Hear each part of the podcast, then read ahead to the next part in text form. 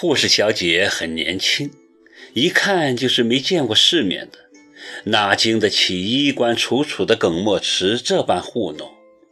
一听到他跟什么院长很熟后，马上满脸堆笑地说：“哦，是这样啊，那我帮您问问，您先稍等片刻好吗？”“当然可以，小姐，你的态度真好，我不是病人都感觉如沐春风。”耿墨池非常有风度地恭维白痴一样的护士小姐。哄得那死丫头喜滋滋的去找他们什么见鬼的院长去了。护士一走，耿墨池就坐到我的床边，温柔地抚摸着我的脸蛋儿说：“宝贝儿，安静点儿医生说你起码要在床上躺两个月呢。如果你想让我对你好一点的话，可千万别惹我不高兴。两个月。”我顿时两眼发黑，一下子就泄了气。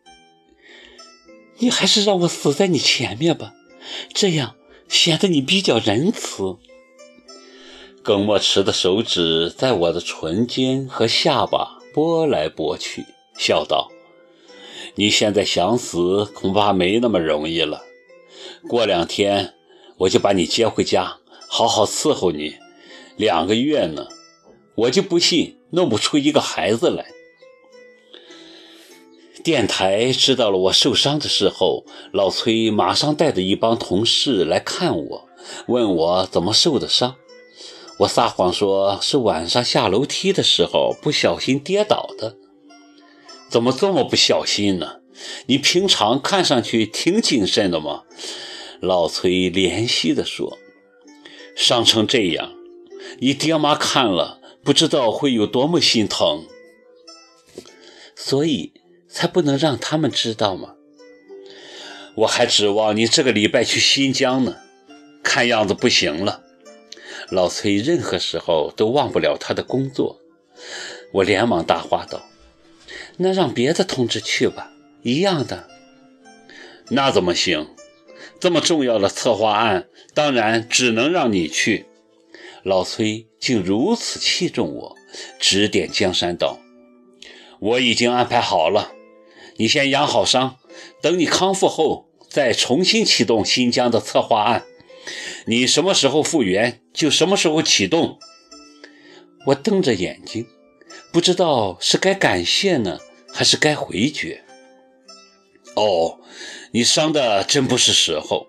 马上就是金鹰节了，电台是忙得一塌糊涂。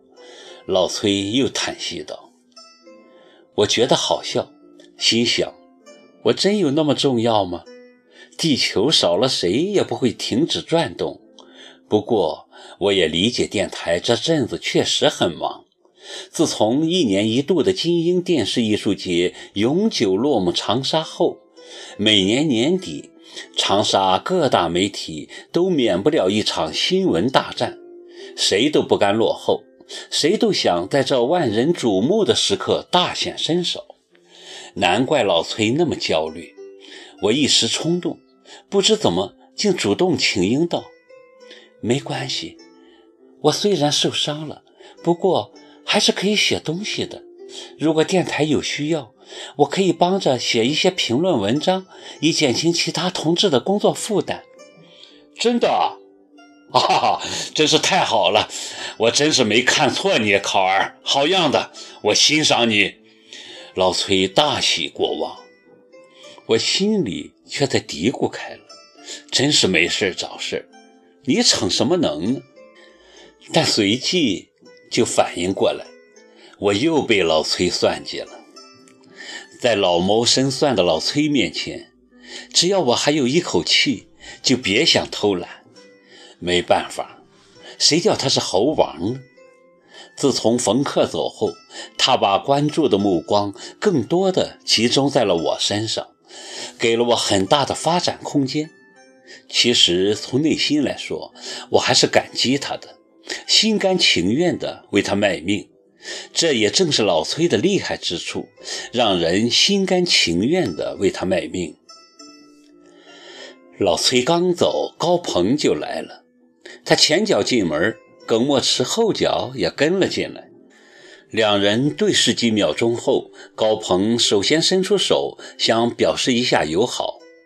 不料耿墨池直挺挺地站着，手操在口袋里，丝毫没有想跟他握手的表示。高鹏顿时窘得无地自容，脸色灰白，悻悻地缩回了手。我瞪着耿墨池，觉得他太过分了。神气什么？你也就是个弹钢琴的。但同样让我觉得不可思议的是高鹏的自卑。他耷拉着脑袋，根本没敢朝耿墨池看，也没看我，一个人闷闷地坐在一边抽烟。平常的洒脱劲儿，此刻荡然无存。护士，护士！耿墨池忽然叫了起来：“什么事？”外面的护士小姐忙跑进来问：“去，把窗户打开！”耿墨池趾高气扬地命令道：“房间里有人抽烟，空气不好。”显然，他是针对高鹏的。护士小姐不敢怠慢，忙去把窗户打开，并微笑着对高鹏说：“对不起，先生，这里是病房，不允许抽烟的。”